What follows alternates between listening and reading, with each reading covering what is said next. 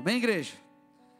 Então nós estamos na série de mensagens Acessando o Desconhecido. E tem sido muito especial porque eu estava comentando com um dos diáconos, presbíteros ali, antes do culto, e eu não tinha muita noção do que de fato Deus, é, a, a profundidade, na verdade, daquilo que Deus estava fazendo. E eu tive essa percepção no domingo passado. Porque no domingo passado, querido, Deus nos visitou de tal forma aqui, de tal forma, que eu entendi de fato, eu entendi realmente o que é esse novo, que Deus quer nos conduzir a um novo lugar, a um lugar desconhecido, a águas mais profundas. Então a primeira coisa que você precisa entender que para acessarmos esses novos lugares nós precisamos de santificação. Então, querido, se você tem algo que está em, tá em, falta com Deus, está em pecado, se arrependa, porque Deus quer te conduzir a lugares mais profundos nele. Amém, amados? Então, querido, nós estamos na terceira, terceira mensagem da série.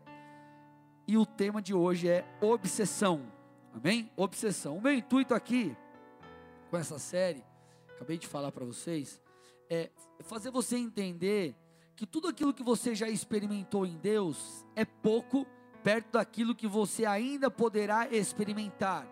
Nós temos falado sobre Jeremias 33, 3, e o texto diz assim: Vamos reforçar esse texto, você tem que ter gravado aí na sua mente, no seu coração. Diz assim: clame a mim, e eu responderei. E lhe direi coisas grandiosas e insondáveis que você não conhece. Então, quando nós lemos esse texto, ele na verdade ele é um convite para que nós busquemos mais de Deus, mas ele também é, meu irmão, uma garantia de que se nós fizermos isso, nós encontraremos ou acessaremos lugares desconhecidos. Então ele está falando, ei, clama a mim, é um convite, clama, vem, me busca, se entrega. Porque se você fizer isso, aí ele te dá uma garantia. Eu vou te levar a lugares que você ainda não foi. Eu vou te mostrar coisas que você ainda não conhece. E na última ministração eu falei sobre uma busca diligente. Então, se nós queremos descobrir coisas novas no Senhor, nós precisamos buscar até encontrar. Na quinta-feira eu falei, se você perdeu a mensagem, acessa lá o SoundCloud ou podcast. O tema da mensagem é Caçadores de Deus.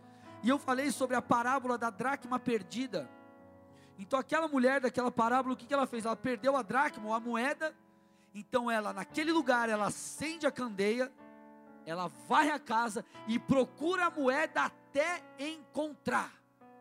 Porque aquilo era precioso, era preciosa para ela. Ela buscou de uma maneira diligente. Sabe quando você perde o seu celular, irmão? Quem já perdeu o celular? Agora seja sincero, quem ficou desesperado, ou para não falar desesperado, para não ficar feio, você falou, mano, tenho que achar. Tipo isso. A mulher fez isso, tipo, perdeu o celular.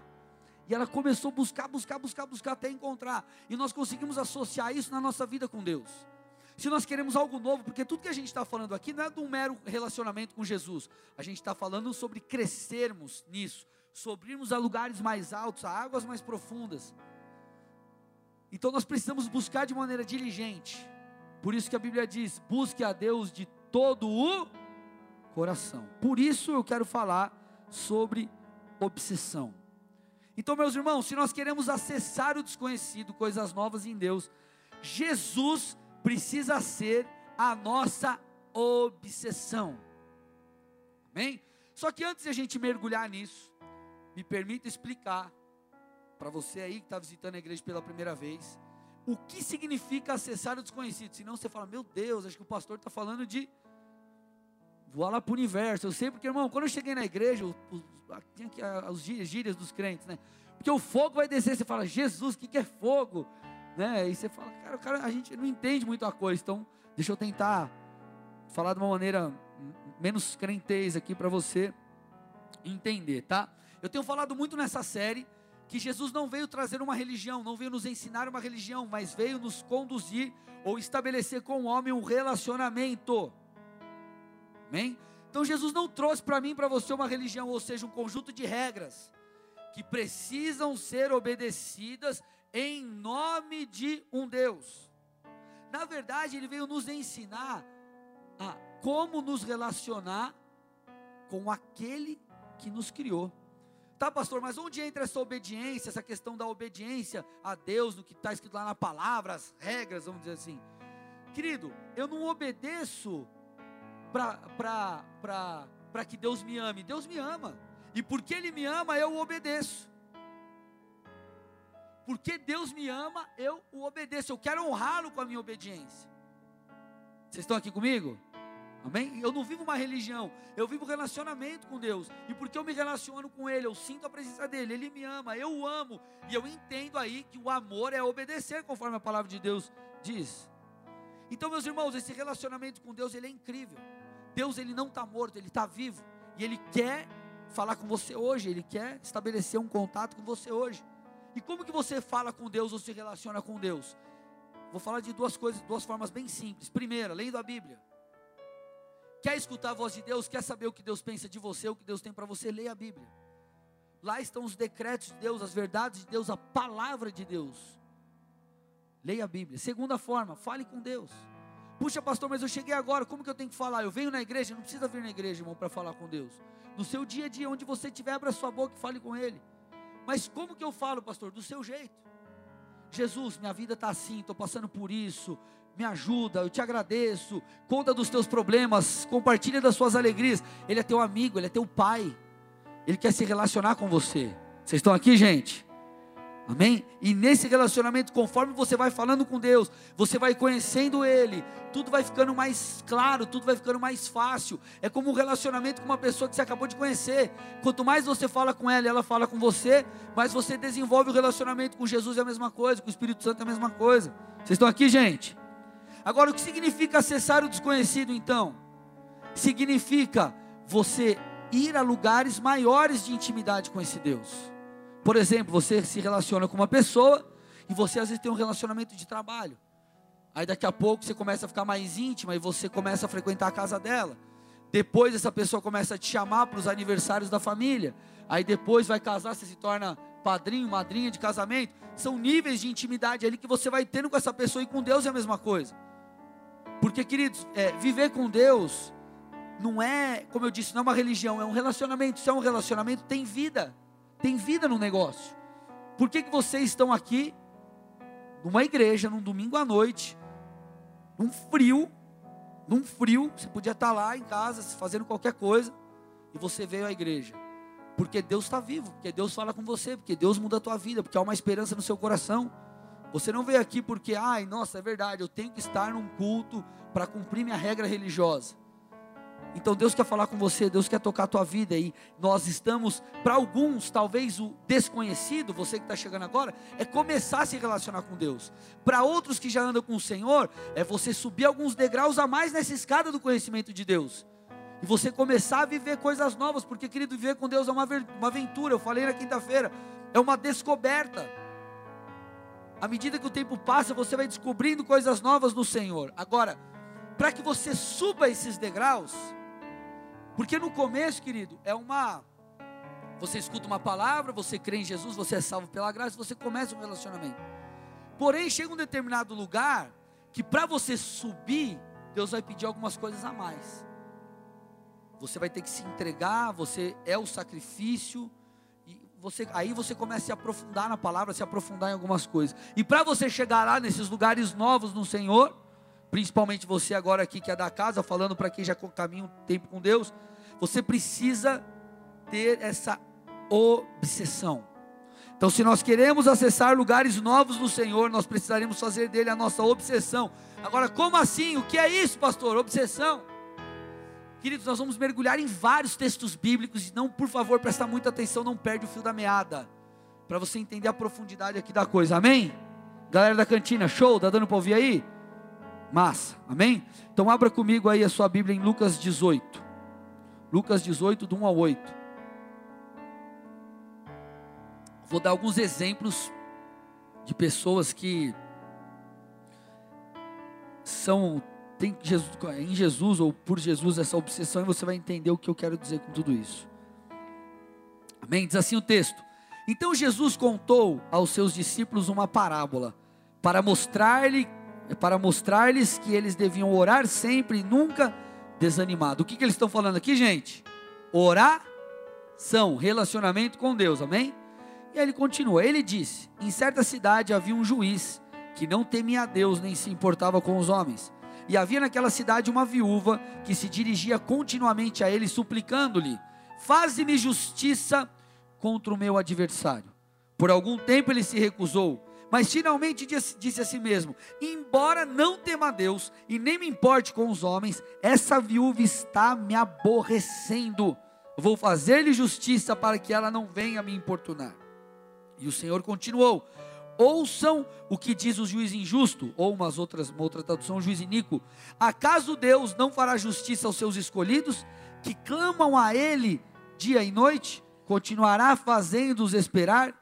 Eu lhes digo, Ele lhes fará justiça e depressa. Contudo, quando o filho do homem vier, encontrará a fé na terra. Então vamos lá, gente. Esse texto, ele está escrito aqui num contexto de oração. Então Jesus estava ensinando os seus discípulos sobre como orar. E Jesus tinha esse hábito de contar histórias, histórias contemporâneas, histórias do dia a dia do povo, para que ele ficasse muito claro o ensino muitas vezes. Então aqui ele conta uma história. E o que essa mulher conta essa, a história dessa mulher que chegava para um juiz constantemente, por mais que esse juiz não se importasse com ela, não temesse a Deus e fala: "Por favor, ó, faça justiça no meu caso. Faça justiça, faça justiça. Eu quero a justiça, ver a justiça sendo feita." Ela importunou o juiz até a causa dela ser julgada. E o texto fala, deixa claro que aquele homem não temia a Deus e não estava nem aí para aquela mulher. Mas ele julgou porque aquela era a obsessão dessa mulher. Agora veja, meu irmão, ela não estava pedindo algo errado. Eu não estou dizendo que você vai ter que ser obstinado, você vai ter que ser é, pressionar Deus até Deus fazer o que você quer. Eu não estou falando disso. Qual que é o contexto do texto? Relacionamento com Deus, oração. Então aqui nós estamos falando sobre conhecer a Deus. Jesus está dizendo, cara, sobre orar, sobre orar, seja assim. Não está falando sobre Deus, eu quero meu carro, Deus, eu quero meu carro, eu quero meu carro, eu quero meu carro, eu quero meu carro, meu carro! Aí Deus está bom. Amém, gente? Está falando sobre o contexto da oração aqui. Então, querido, se nós queremos o um novo, primeira, primeira coisa que nós precisamos entender: se nós queremos algo novo do Senhor, se nós queremos conhecer a Deus mais, se você que está chegando agora quer experimentar Deus, porque Deus é de verdade, Ele não é uma filosofia, não é uma energia, você precisa, querido, buscar isso. Você precisa falar com Deus, do seu jeito, fala com Deus, insiste. Se nós queremos o um novo, nós precisamos desejar Deus e buscá-lo de verdade. O que é buscá-lo de verdade? Eu falei na quinta-feira, é diligência. Meu irmão, a palavra de Deus ela não volta vazia, amém, igreja? Deus está vivo, certo? Ele fala, amém? Onde dois ou mais estiverem reunidos no nome dele, ali ele está, amém? Sim ou não? Legal. Então, quando você vem para o culto, você tem que se recusar a sair sem nada. Você tem que se recusar a sair sem nada. Eu vim aqui na igreja, eu, Deus vai falar comigo. Eu serei tocado, eu serei mudado, eu serei transformado, eu vou sair edificado com mais fé, mudado, cheio de Deus. Eu me recuso a sair sem nada. Se é para Jesus, tem que ser forte, amém?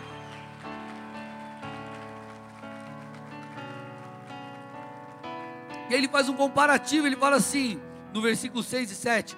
E o Senhor continuou: Ouçam o que diz o juiz injusto. Acaso Deus não fará justiça aos seus escolhidos que clamam a Ele? Ele estava falando assim, cara, esse juiz aí que nem teme a Deus fez porque importunou. Você acha que eu não vou responder ao clamor de vocês se o clamor estiver de acordo com a minha vontade? Vocês estão aqui, igreja? Eu quero mudar uma chave aí na tua cabeça, amém?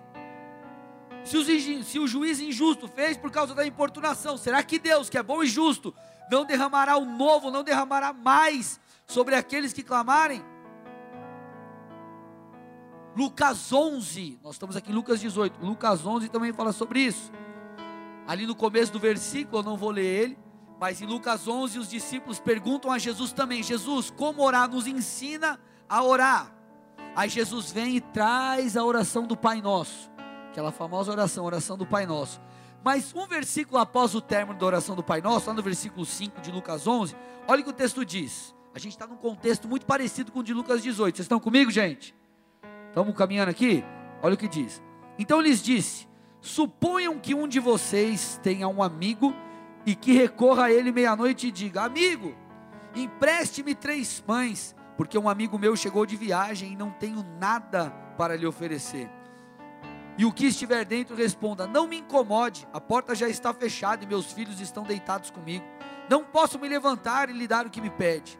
Eu lhes digo: embora ele não se levante para dar-lhe pão, por ser seu amigo, por causa da importunação se levantará e lhe dará tudo o que precisar. Por isso lhes digo: peçam e lhes será dado, busquem e encontrarão, batam e a porta lhes será aberta.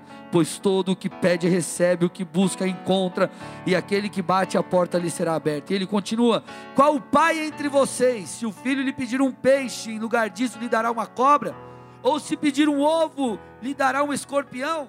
Se vocês, apesar de serem maus, sabem dar boas coisas a seus filhos, quanto mais o Pai que está no céu dará o Espírito Santo a quem o pedir. Meu irmão, presta atenção aqui, presta atenção aqui. É a mesma dinâmica da parábola do juiz injusto. Jesus nos ensina a orar. Aí Jesus começa a contar uma história. Ei, se você chega uma pessoa na tua casa de madrugada, você não tem o que dar ela para comer, você vai lá na casa do seu amigo e fala: velho, me arruma uns pãozinhos aí, preciso dar uma, dar uma comida pro camarada lá que chegou. Ele fala: não, cara, já estou dormindo, já está de boa. Meus filhos estão aqui comigo, não vou sair. Ele fala, cara, se o cara não for dar por ser seu amigo, ele vai dar porque você vai ficar enchendo ele. Então ele fala, tá bom, vai, pega esse pão logo, sai daqui, para de me importunar. Ele está falando, ei, se isso acontece nesse aspecto, por pessoas que estão pedindo coisas normais, ou até o juiz iníquo ali, que o cara está nem para ninguém por causa da importunação, ele vai pedir, ei, Deus, o Senhor falando, você acha que eu não vou te dar o Espírito Santo se você pedir, se você clamar? Você acha que eu não vou te dar algo bom? Meu irmão, então nesses dois textos, Lucas 11 e Lucas 18, o que, que a gente percebe? A obstinação, a obsessão. Então nós precisamos, se nós queremos ir a lugares diferentes no Senhor, nós precisamos sair da nossa zona de conforto. E essa zona de conforto, ela começa no nosso interior. Porque como eu tenho falado já algumas semanas para vocês, um cristão que não deseja a Deus, ele está doente, ele está começando a adoecer, se não já está doente. É um sintoma.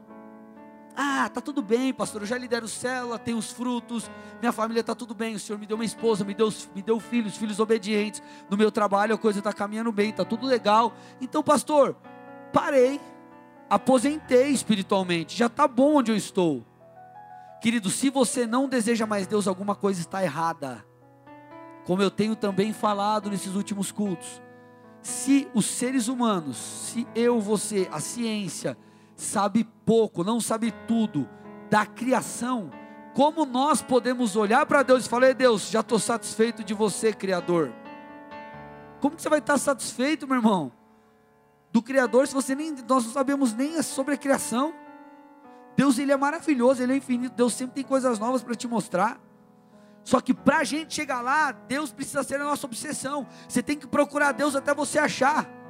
Agora, não é que Ele está escondido no sentido de não se revelar a você.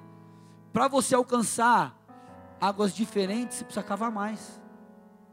Vocês estão aqui comigo, amados? Só que você precisa que Deus tem que ser a sua obsessão. Tua alma tem que gritar por isso. Tem que existir um clamor dentro de você, porque é esse clamor que vai te levar a ter atitudes. É esse clamor que vai te tirar da zona de conforto. É esse clamor que te traz, meu irmão, para um culto de domingo à noite num frio desse. E querido, é, quando eu começo a entender todo esse contexto e essa questão, eu começo a perceber, querido, eu, eu me espanto mais ainda, no lado positivo, com a vida de Davi. Olha o que diz Salmo 27, 4. Salmo 27, verso 4. Uma coisa pedi ao Senhor, e é o que eu procuro, que eu possa viver na casa do Senhor todos os dias da minha vida, para contemplar a bondade do Senhor. Então você percebe aqui que não é um ato religioso, ele fala para contemplar a Deus. Eu quero contemplar, eu quero me relacionar, eu quero estar com Deus. Para contemplar a bondade do Senhor e buscar sua orientação no seu tempo. Todo mundo, muita gente conhece esse texto mas alguns não sabem o contexto em que ele foi escrito. Meu irmão, quando Davi escreveu esse salmo, ele estava exilado. E ele estava sendo perseguido por Saul e pelos seus homens. Se você der uma olhada lá no verso 2 do Salmo 27, você vai ver que Davi estava correndo grande perigo.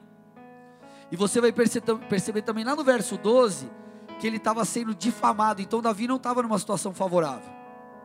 Davi não estava numa situação favorável. Porém, ele continuava sedento e obcecado por Deus. Querido, Davi, ele não estava fugindo porque ele era o cara errado na história. Ele estava sendo perseguido injustamente. Imagina você, meu irmão, perseguido injustamente. E Davi não ficou exilado tipo um ano, ele ficou muitos anos. Ele teve que fugir de Saul por muitos anos. Então imagina, você olha para a sua vida, aí você fala assim, cara, peraí, é, eu estou fugindo de um rei, de alguém que está me perseguindo, está me perseguindo injustamente.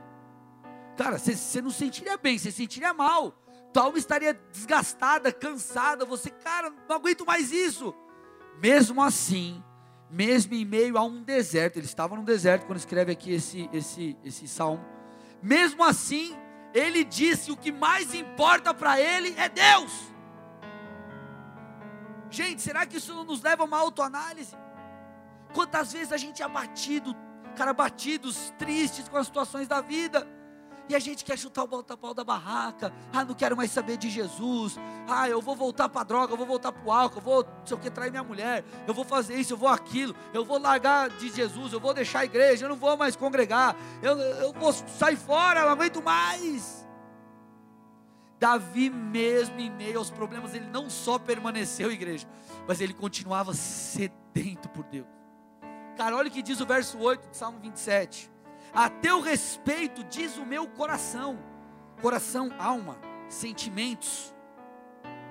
O mesmo coração que está sujeito a ficar triste quando recebe uma notícia ruim, a ficar abatido quando passa por uma crise uma situação complicada, é o mesmo coração. Ele diz: A teu respeito diz o meu coração, busque a minha face, a tua face, Senhor, buscarei.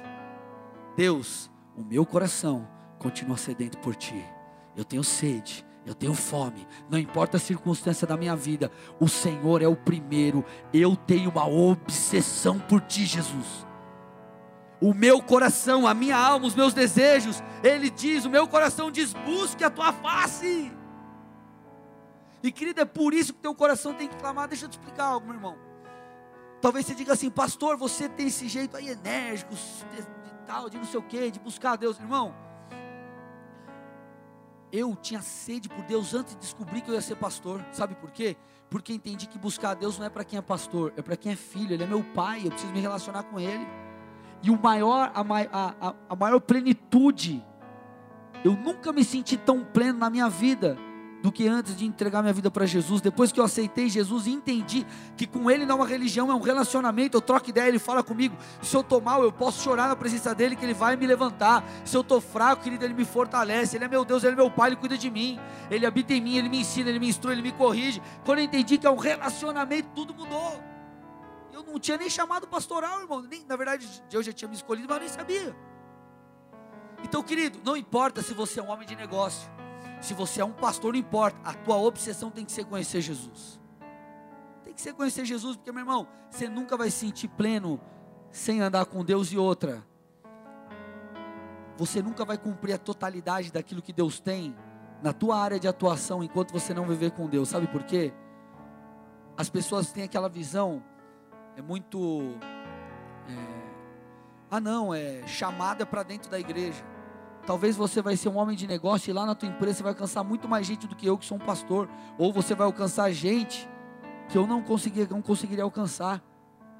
Só que você precisa ser cheio do Espírito, você precisa ter essa visão, você precisa deixar Deus ministrar o teu coração. Então, o relacionamento com Deus é muito além do que você fazer uma oração, é vida em você. Quanto mais você busca Deus, mais você entende quem você é porque é Ele que te mostra, Ele te desenhou. Se Ele te criou, querido, você quer saber tudo sobre um produto, sobre um celular, o que, que você faz? Lê o manual. Hoje tem celular que nem tem manual, né? mas você vai ver um tutorial, por exemplo. O fabricante ou alguém explicando sobre aquilo, é a mesma coisa. Quer saber tudo sobre você? Vai na fonte, vai, teu, vai, vai, vai até o teu Criador. Que Ele vai te revelar todas as coisas sobre a sua vida. Então, querido, Jesus precisa ser a nossa obsessão. E quando eu olho para o Salmo 27, aí eu entendo mais ainda o Salmo 63. Que é um, para mim é um dos salmos mais fortes. Um dos mais fortes em toda a Escritura. Salmo 63, 1 a 6.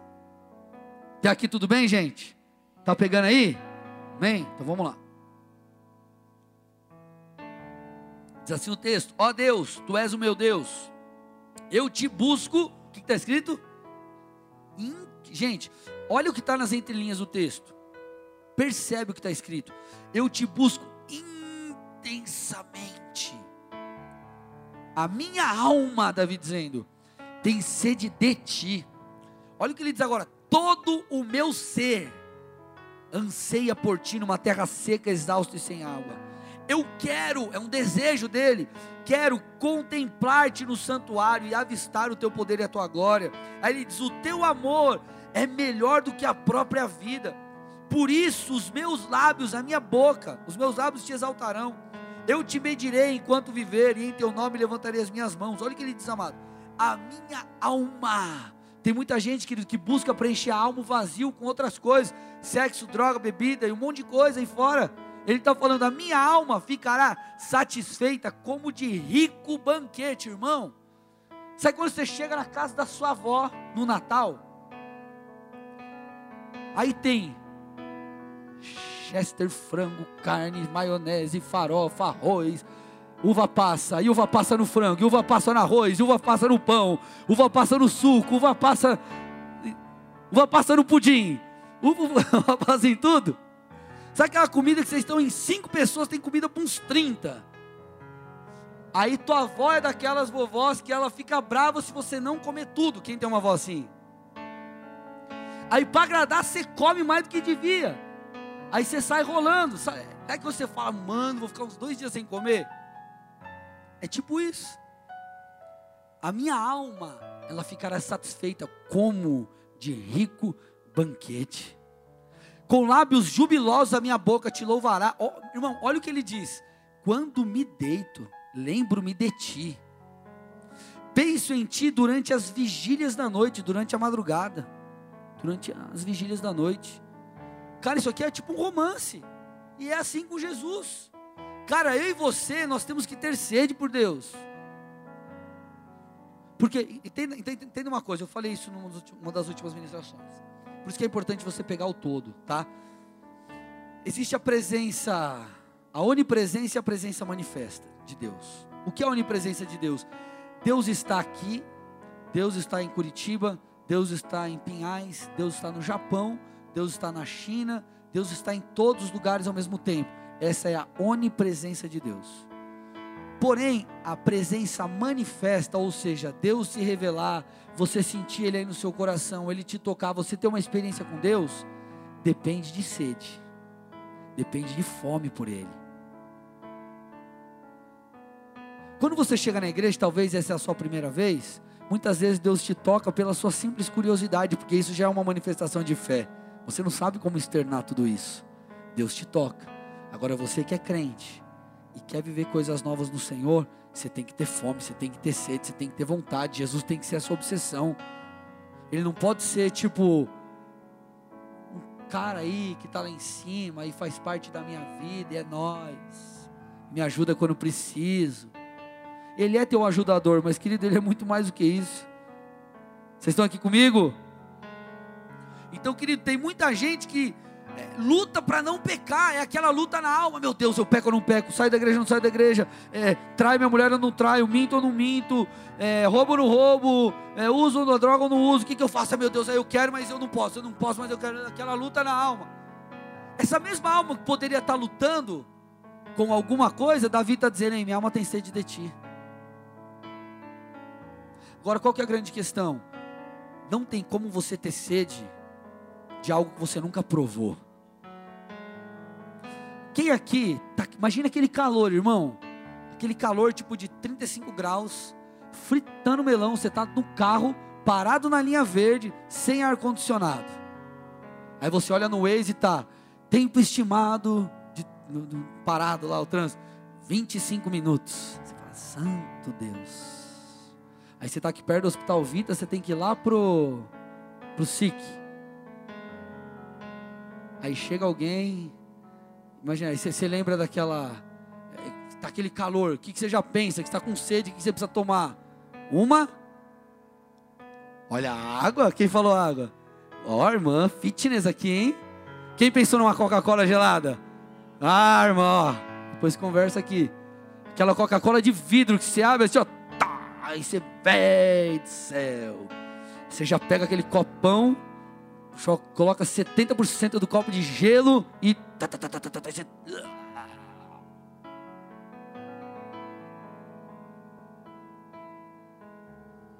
Por que, que eu estava falando isso? Você vê, você começa a falar dessas coisas, acho que é um demônio, né, que vem na tua cabeça. Não, tô brincando. Que, onde que eu estava? Hã? Não, antes da linha verde. Ah, boa, Vini, ó, prestando atenção, glória a Deus. Não tem como você sentir vontade de algo que você nunca provou. Por que, que você pensou na Coca-Cola? Porque, pastor, ela já não tem nem mais sangue, só tem coca nas minhas veias. Tipo isso. Mas por quê? Porque você já provou e você sabe como é a Coca-Cola. Depois vocês cortam no áudio para não fazer merchan para eles. Brincadeira. Mas o que que rola? Porque você já provou, é a mesma coisa. Por que, que tem muita gente que não tem sede de Deus? Porque nunca provou. Mas você que veio aqui nessa noite hoje, você vai sair daqui com um toque de Jesus na sua vida, amém? Você vai provar e vai saber, porque tem um monte de gente aqui louca por Jesus, amém? Se é para Jesus, tem que ser forte, amém, amados? Mas o que, que eu quero que você entenda? Quer crescer no desejo por Deus, você tem que conhecer Ele. Depois que você é tocado pelo papai, depois que o Espírito Santo te visita, você fala, mano, nada me deixa tão pleno como isso. Não tem droga, não tem bebida, não tem nada que supra como Jesus te supra, meu irmão, porque Ele é a verdadeira vida. Então, querido, o que nós precisamos fazer? O que nós precisamos entender? Essa necessidade de nós termos sede de Jesus. Davi, ele precisava de Deus, era tipo assim: Deus, eu preciso de ti. Então ele dizia: Minha alma tem sede do Senhor. Meu irmão, preste atenção, eu acabei de falar agora há pouco: Davi estava sendo perseguido. Davi, se você é, lê os Salmos, você vai ver que tem vários salmos ali, Davi clamando, Davi é, é passando por desafios. Você vê ali Davi, cara, pedindo proteção divina. Mas é o mesmo cara que falava: Deus, eu tenho sede de ti, eu tenho fome de ti. Então, meu irmão, mesmo em meio aos problemas, você não pode perder o foco de Deus. Você não pode deixar as coisas roubarem o lugar dele na sua vida.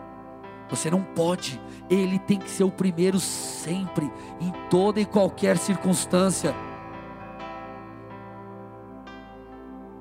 Sabe por que Davi tinha essa percepção? Porque para ele Deus não era um ajudador. Deus não era o Senhor dos exércitos que ajuda ele nas batalhas. Não. Deus era para Davi, sabe o que, meu irmão? Tudo. Tudo. Então, quando você perceber e entender que Deus é tudo, tudo vai mudar para você. Tudo vai mudar para você. Vamos olhar mais alguns personagens aqui. Vocês estão comigo ou não, amados? 52,7 da palavra passamos aqui, tá? Paulo era um cara sedento por Deus. Olha o que diz Filipenses 3, 1 a 11. Finalmente, meus irmãos, alegrem-se no Senhor. Escrever-lhes de novo as mesmas coisas não é cansativo para mim, é uma segurança para vocês. Cuidado com os cães, cuidado com esses que praticam mal, cuidado com os da falsa, com a falsa circuncisão Pois nós é que somos a circuncisão, nós que adoramos pelo Espírito de Deus, que nos gloriamos em Cristo Jesus e não temos confiança alguma na carne, embora eu mesmo tivesse razões para ter tal confiança. Aí ele diz, ele começa a falar sobre ele, ó. Se alguém pensa que tem razões para confiar na carne ou em si mesmo, eu ainda mais, circuncidado no oitavo dia de vida, pertencente ao povo de Israel, à tribo de Benjamim, verdadeiro hebreu, quanto à lei fariseu, quanto ao zelo perseguidor da igreja, quanto à justiça que há na lei irrepreensível. Aí ele diz: Mas o que para mim era lucro, passei a considerar como perda por causa de Cristo.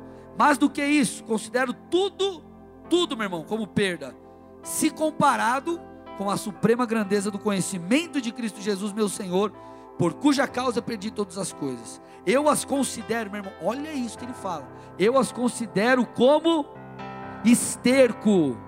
Eu as considero como esterco, para poder ganhar a Cristo e ser encontrado nele. Não tendo a minha própria justiça que procede da lei, mas que vem mediante a fé em Cristo. A justiça que procede de Deus se baseia na fé. Quero conhecer a Cristo, ao poder da sua ressurreição e a participação em seus sofrimentos, tornando-me como ele em sua morte, para de alguma forma alcançar a ressurreição dentre os mortos. Então Paulo começa dizendo assim: Ei, cara, eu tenho muitas credenciais judaicas.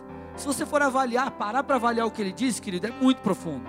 As suas credenciais religiosas judaicas, querido, é, é, o cara ele era sinistro, mas ele fala assim: o que para mim era lucro, eu passei a considerar, como perda, por causa de Jesus.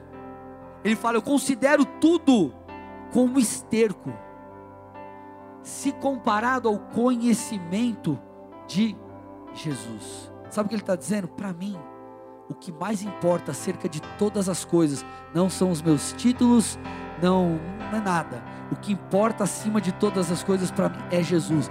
Eu vou buscar Ele acima de todas as coisas. Se alguma coisa estiver competindo com Ele, se eu tiver que comparar, falar, cara, isso aqui para mim, ó, é esterco, é cocô. Não vale nada, não presta, porque para mim Jesus é mais importante do que qualquer outra coisa coisa. Ele era um cara sedento por Deus. Dentro dele existia uma obsessão por Jesus. Acima de todas as coisas, ele desejava ganhar a Cristo. E ele fala, cara, eu perco coisas. Por quê? Por causa de Cristo. E eu te pergunto, meu irmão, será que não está na hora de você perder algumas coisas para ganhar a Cristo? Será que não está na hora de você abrir mão da droga, abrir mão da bebida, abrir mão do sexo ilícito, abrir mão do adultério ou de qualquer outra coisa para poder ganhar a Cristo? Abaixa para mim um pouco o teclado aqui no retorno só. Talvez para você não seja algo ilícito, seja algo lícito. Talvez sabe que você vai ter que abrir mão para ganhar Cristo? Trabalho excessivo. E quando eu falo trabalho excessivo, não estou falando que você tem que ser um monge, ficar na igreja orando.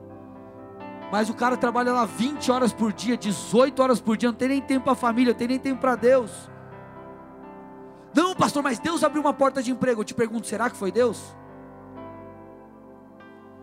Se esse emprego está tomando lugar dele no seu coração, meu irmão, então você trocou de Senhor. Vocês estão aqui comigo? Talvez o que você precisa, meu irmão, é abrir mão de horas de sono, acordar mais cedo, dormir mais tarde, ou para quem estava na quinta, talvez você vai ter que abrir mão, sabe do que? La Casa de Papel. Quem estava na quinta, sabe o que eu, que eu quis dizer. O que, que te rouba? Porque, meu irmão, é simples e não é nada religioso. Se Deus é teu Senhor e você tem que buscá-lo e você quer mais de Deus, se outra coisa toma o lugar dele, o que, que isso virou para você? Naquilo que você gasta o seu tempo, determina o que governa a sua vida. Se você gasta mais tempo assistindo seriado, por exemplo, é disso que você vai receber. Você vai receber mais da Netflix do que de Deus. Vocês estão aí comigo? Então Paulo falou, cara, eu abro mão de todas as coisas. Se eu comparar, se eu botar na balança, velho, aqui estão as coisas que me separam de Deus, ou coisas listas, mas que me impedem de buscar o novo. E aqui está Deus, eu olho e falo, não, nada a ver, cara, para. Deus vale muito mais a pena. Ele não fala só isso, não é só calcular, ele fala isso aqui para mim, ó. É esterco, não vale. Porque precioso é isso aqui, é buscar Deus. Era obsessão dele. Você olha para Moisés, Querido, a Bíblia diz, Moisés era tão sinistro. A Bíblia diz que o Senhor falava com Moisés face a face, assim como fala com um amigo. Irmão, face to face. Como um amigo, falava face a face com ele. E Moisés era tão doido, ele era tão sinistro, tão, tão, tipo, Moisés, acho que ele andava com uma toalhinha pentecostal no, no ombro. Cara, olha, olha o que ele pede para Deus. Êxodo 33, 18. Peço-te que me mostres a tua glória. Cara, você tem noção do que é isso? Deus, eu te quero tanto. O Senhor é minha obsessão. Mostra-me a sua glória. Cara, ele pede isso para Deus. Para Deus revelar a glória Deus revelar a sua glória para ele. Aí Deus falou, cara, peraí, que pedido é esse que o cara está fazendo? Eu não posso revelar minha glória. Então você vê que Deus aí ele muda um pouco a história, mas não deixa. Você vai ver, olha aí, ó. Êxodo 33, 19 23. Deus teve que mudar um pouco os termos. E ele diz assim: Diante de você, o Senhor dizendo para ele: Diante de você, farei passar toda a minha bondade. Então Deus não poderia revelar a glória dele. Você vai entender daqui a pouco por quê.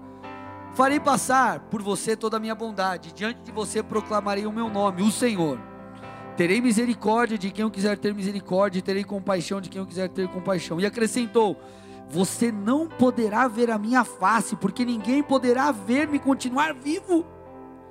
E prosseguiu o Senhor: Há um lugar perto de mim, onde você ficará em cima de uma rocha. Quando a minha glória passar, eu o colocarei numa fenda da rocha e o cobrirei com a minha mão, até que eu tenha acabado de passar.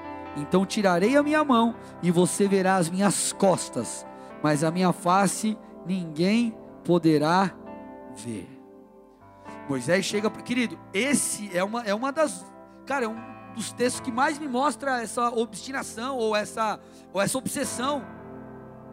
Essa obsessão. Então ele fala: Deus, quero ver a tua glória. Deus muda os termos. Fala, cara, peraí, não dá, não posso. Você vai morrer se eu revelar minha glória para você. Só que mesmo assim, Deus dá a Moisés uma experiência gloriosa. Moisés teve uma experiência incrível com Deus. Por quê, meu irmão? Por que Moisés viveu algo diferente? Por que, por que Moisés teve acesso a algo novo? Porque Deus era a sua obsessão. Então, meu irmão, se você quer algo novo de Deus, Ele precisa ser tudo para você. Ele tem que ser a sua prioridade. Ele tem que, ser, tem que ter espaço na sua agenda. Ele tem que ser o primeiro no seu coração. O teu coração tem que gritar, tem que clamar, tem que ter sede, tem que ter fome. Ele tem que ser a tua obsessão. Ele tem que ser tudo para você. Dê glória a Deus bem forte. Ei!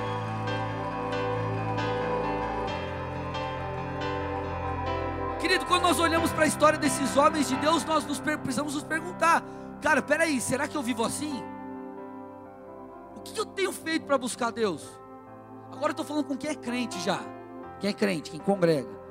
Meu irmão, será que o culto só vai. É, é, uma, é uma obsessão? É parte dela. Você precisa ir mais fundo. Querido, você tem que se perguntar, cara, peraí, qual que é o tamanho da minha sede? Aonde que a minha sede por Deus tem me levado?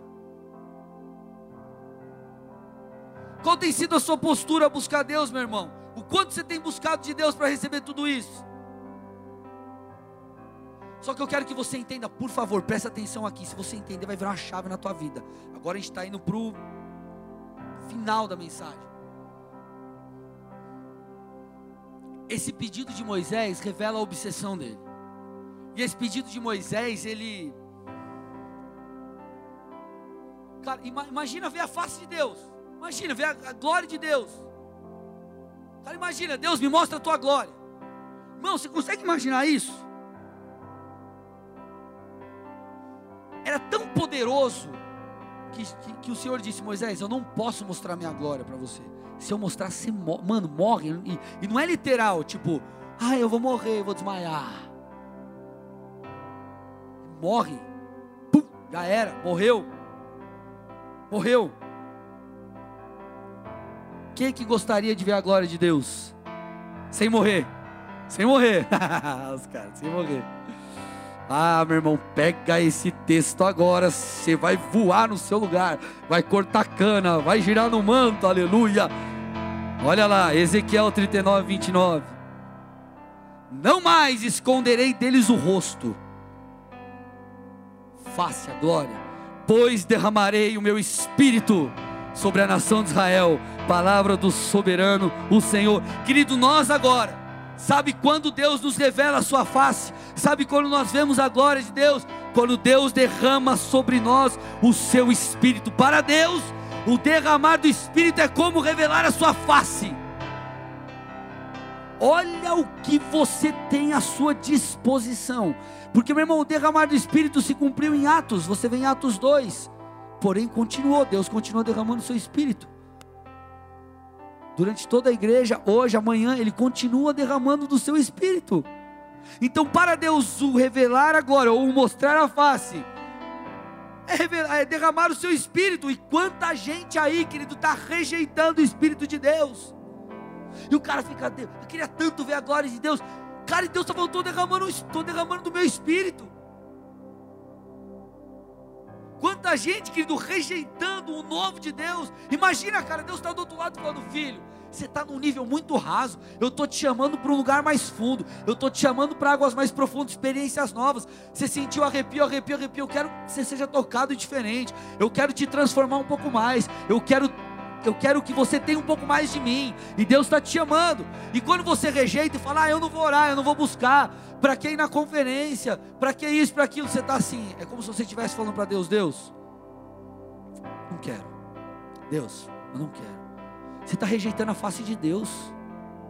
Você está rejeitando a face de Deus, não quero, não estou afim. Você está rejeitando o próprio Deus. Porque para Ele derramar o Espírito é como revelar a sua face. Vocês estão aqui comigo? Posso ir um pouco mais fundo aqui para a gente fechar? Sim ou não? Se Deus não reteve a sua face através do derramamento do Espírito, será que Deus vai reter o novo que Ele tem nos falado? Agora, deixa eu te falar uma coisa: talvez você está aqui na igreja e você tem aquela sensação, não cai no engano de Satanás, tá? Ai, pastor, puxa, é, eu estou me sentindo deslocado, eu estou voltando agora porque eu errei, e eu caí, e eu não sei o que. Meu irmão, por que, que você acha que você está aqui, nesse culto? Essa palavra você acha que não é para você? Ela é para você também. Você não caiu aqui de paraquedas, não é tipo assim, ai, poxa, eu caí num culto lá que o pastor. Não, não, não, não. Se você está aqui é porque Deus queria que você tivesse, Ele quer que você escute essa palavra. Então se arrependa. Talvez você vai ter que voltar a construir muita coisa na sua vida, sim. Mas querido, Deus vai estar do seu lado. Ele quer liberar algo novo sobre a sua vida. Ele quer fazer algo na sua história. Ele quer reconstruir. Ele quer te auxiliar. Então, meu irmão, não caia na mentira de Satanás. Querido, Deus tem falado, meu irmão. Domingo passado eu percebi que de fato Deus estava querendo fazer algo especial na nossa vida. Cara, eu comecei a orar pelos líderes, cara. Meu, foi um toque especial sobre a igreja. A galera me dava feedback. Eu falei, cara, foi algo diferente. Então, se Deus não reteve a sua face, você acha que Deus não vai cumprir outras coisas, meu irmão? Mudando de assunto aqui um pouquinho, você acha que Deus não vai cumprir o que Ele prometeu, talvez nos seus negócios, na sua família, no seu ministério? Cara, ele, a face dele. Você acha que Ele tem problema de te ajudar em alguma outra questão? Você acha que Ele tem problema de te libertar das drogas? Você acha que para Deus nada é difícil demais? O profeta Jeremias diz isso na sua oração ao Senhor, Jeremias 32, 17. Então, querido, o pai não reteve o filho. O pai não reteve a face derramando do seu espírito. Por que ele reteria o novo? Só que para isso, você precisa ir fundo. Você tem que pagar o preço, meu irmão. Não é de graça. Não é de graça. Você tem que mergulhar. Você tem que doar a sua vida. Você tem que entregar a sua vida. Eu falei na primeira mensagem da série. Quem é o sacrifício? Somos nós. Nós somos sacrifício colocado no altar. Só que para isso você vai ter que ir fundo. Deixa eu te provar isso biblicamente. Presta atenção. Eu acho que é o último texto da noite. Presta atenção. Lucas 5 a 6. Certo dia, Jesus estava perto do lago de Genezaré e uma multidão o comprimia de todos os lados para ouvir a palavra de Deus. Viu à beira do lago os dois barcos deixados ali pelos pecadores que estavam lavando as suas redes. Entrou em um dos barcos que pertencia a Simão e pediu-lhe que o afastasse um pouco da praia. Então sentou-se do barco e ensinava o povo. Tendo acabado de falar, disse a Simão: Vá para onde as águas são mais fundas, e a todos lancem as redes para a pesca. Simão respondeu: Mestre, esforçamo-nos a noite inteira e não pegamos nada, mas porque és tu quem está dizendo isso, vou lançar as redes. Quando o fizeram, pegaram tal quantidade de peixe que as redes começaram a rasgar-se. Então vamos lá. A multidão estava chegando, tinha uma galera. Então Jesus ele entra no barco, se afasta um pouco e começa a ensinar a multidão. Quando ele acaba de ensinar a multidão, ele chega para Simão e fala: Simão, vamos lá, vamos a águas mais profundas. E ele fala algo inusitado. Ele fala assim: lance as redes para, para a pesca. Lance as redes para a pesca. Simão ficou meio duvidoso. eles estavam ali antes de Jesus chegar, eles estavam lavando as redes, ou seja, eles tinham terminado já de pescar. Eles tinham passado a noite ali pescando. Só que Simão, meio duvidoso, ah, beleza, já que é o Senhor, já naquela, naquele, naquelas águas profundas, ele lança a rede. Só que Simão, quando ele recolhe os peixes, ele viveu algo novo e diferente. Presta, presta atenção nisso. Ele viveu algo novo e diferente. Por quê? Porque aquela pesca, naquela condição, ela era improvável por alguns motivos. Eles estavam durante o dia pescando. E quando o sol nasce, os peixes vão para o fundo. Por isso que eles pescavam normalmente à noite. Eles estavam lavando as redes, não, Jesus, já era. Só que Jesus falou: vamos lá, lance as redes. Ah, Jesus, como assim? Era para estar tá pescando de noite. Se de noite a gente não conseguiu pescar, como que a gente vai conseguir agora? Mas tudo bem, já que é o Senhor que está falando, lançou a rede. Segunda coisa, a rede, ela era segurada na lateral do barco por, por dois homens, ou entre dois barcos. Entre dois barcos. Então, querido, não tinha, se Jesus mandou ir para águas profundas, era de dia, os peixes estavam no fundo. Pensa na lógica. Águas profundas, os peixes estavam no fundo. Era uma rede, um de cada lado, que eles não tinham, vão mergulhar lá e vamos pegar o peixe lá no fundo. Era improvável. Cara, estava de dia, não pegou nada de noite. Os peixes estão no fundo. Como que uma redinha vai jogar que vai pegar todos os peixes? Da onde? Quantos metros tem a rede? 150 metros. Está entendendo que era ilógico? Só que eles pescaram. Simão viveu o novo. Simão provou de algo diferente. Por quê? Porque ele obedeceu a ordem. Qual era a ordem? Vá para águas profundas. Ei Simão, eu quero te mostrar algo que eu nunca mostrei. Você está acostumado a pegar o peixe aí de noite, nessas circunstâncias. Você está acostumado a pegar aí, aqui ó, redinha, pá. Eu quero te levar a pegar peixes em águas profundas. Eu quero te levar a águas profundas. Lá vai ser a sua experiência. E é o que o Senhor está nos dizendo hoje. Vá águas profundas. Vá mais fundo cave um pouco mais, se entregue um pouco mais, jejue um pouco mais, ore um pouco mais, clame um pouco mais. Jesus tem que ser a sua obsessão. Dê uma salva de palmas a Jesus.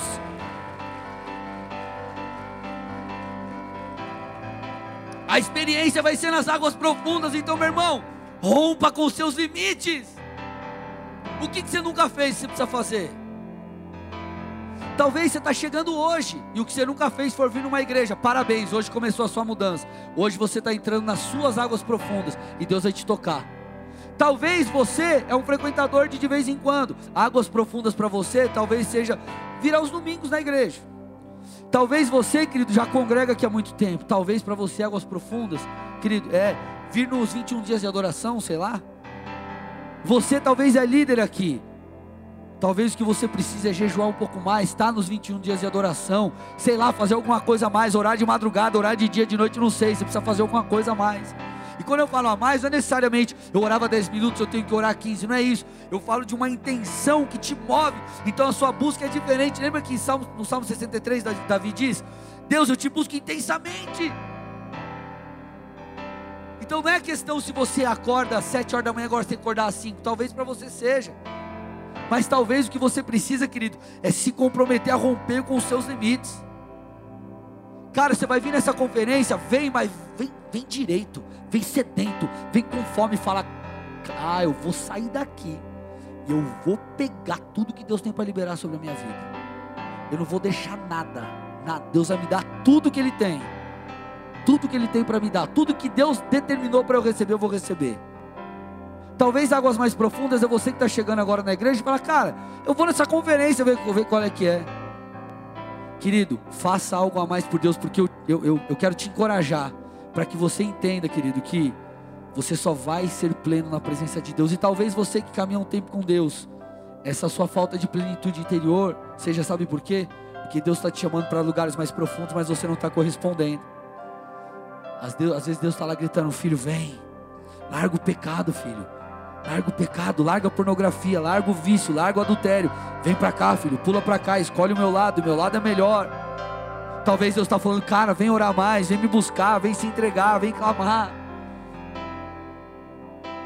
E aí você vê gente preocupada com tanta coisinha, com tanta coisa que não, cara, que não vai.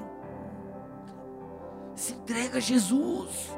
Rompa com seus limites, ele tem que ser a sua obsessão. Cara, Moisés chegou e falou: Deus, me revela a tua face, que cara louco. E Deus falou: tipo, esse cara perdeu o juízo. Deixa eu dar um jeito aí. Ó, oh, Moisés, vamos fazer assim, assim, assado, assim, assim, assado. Aí você vê a igreja do Novo Testamento, Deus liberou o Espírito dele, o Espírito que fala com você, o Espírito, o Espírito que te orienta, o Espírito que te convence.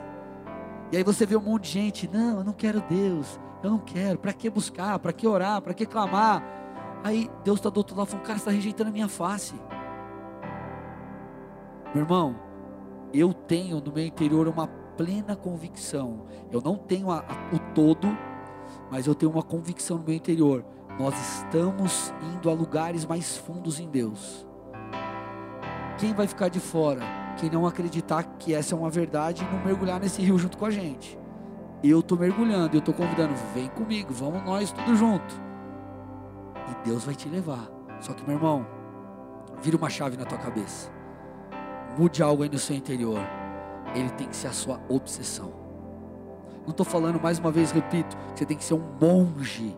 Agora, o pastor, vou largar o meu emprego, vou ficar aqui na igreja 24 horas, vou comer só é, é, é, bolacha de água e sal. Não é isso, irmão. Mas será que o seu coração tem clamado por Deus? Será que no seu interior você tem desejado Ele? E talvez você não tenha desejado porque você nunca provou.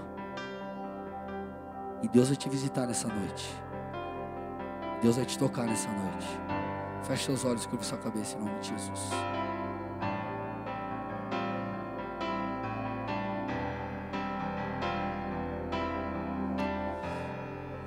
Quero fazer duas orações. A primeira é por você que está visitando essa igreja pela primeira vez hoje.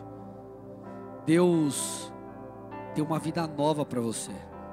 O novo que você precisa saber é que Deus tem uma vida nova e diferente para você. O que, que é isso, vida nova? Querido, todos nós temos um vazio dentro de nós. Nós temos um vazio em nosso exterior. E esse vazio, ele não vai ser preenchido por nada a não ser por Jesus. Você pode buscar aonde for, você pode tentar de diversas formas, mas só será preenchido em Deus. E o novo para você, ou a boa nova, porque o Evangelho, a palavra, é, são as boas novas, é uma boa notícia. Qual é a boa notícia que eu tenho para te dar? Jesus está hoje batendo a porta do seu coração e falando: Deixa eu entrar, porque eu quero te levar a uma vida totalmente diferente. Quero te dar paz, alegria, plenitude. Esse é o convite de Jesus para você, querido. Jesus esperou muito esse tempo, ele trabalhou para que você estivesse aqui, e Ele está te dizendo: Filho, filha, vem para o lado de cá. Entregue a sua vida para mim, eu quero cuidar de você.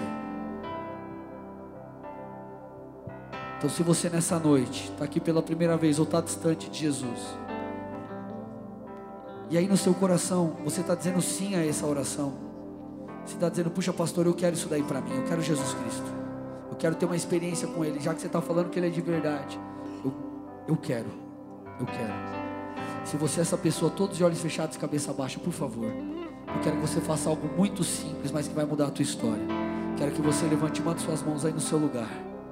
Levante uma de suas mãos aí no seu lugar se você quer entregar a tua vida para Jesus, querido. É a maior oportunidade, a melhor oportunidade que você está tendo na sua vida. Eu te garanto porque eu passei por isso. Levante uma de suas mãos. Vamos lá, querido. Eu te encorajo. Entrega a tua vida para Jesus, Ele vai mudar a tua história. Essa mudança começa hoje. Ei, levante uma de suas mãos, levante uma de suas mãos. Eu não vou te chamar para vir aqui à frente, fica tranquilo. E além de levantar uma de suas mãos, repete uma oração comigo aí no seu lugar. Feche seus olhos e repete uma oração baixinho mesmo, mas com toda a fé que você tem aí.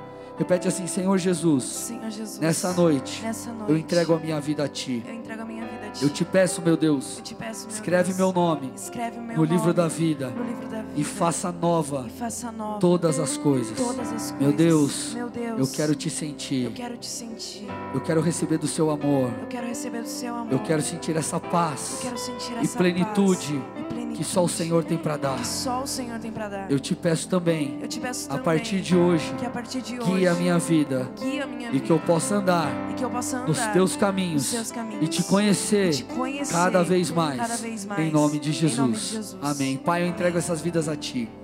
Eu quero declarar que um tempo novo se estabelece agora. Eu quero liberar o Teu Espírito sobre essas vidas. Eu quero liberar paz, alegria, plenitude, abundância, fé, cuidado do Senhor. Eu quero declarar, meu Deus, que eles te conhecerão, não de ouvir falar, mas de contigo andar. Eu quero liberar uma experiência sobre eles agora. Eles vão sentir a tua presença aí no lugar que eles estão agora. Eu quero repreender todo o laço de Satanás na vida deles. Que toda palavra contrária às tuas ordenanças caiam por terra. Eu quero declarar que eles te seguirão, te servirão e o Senhor será a obsessão deles.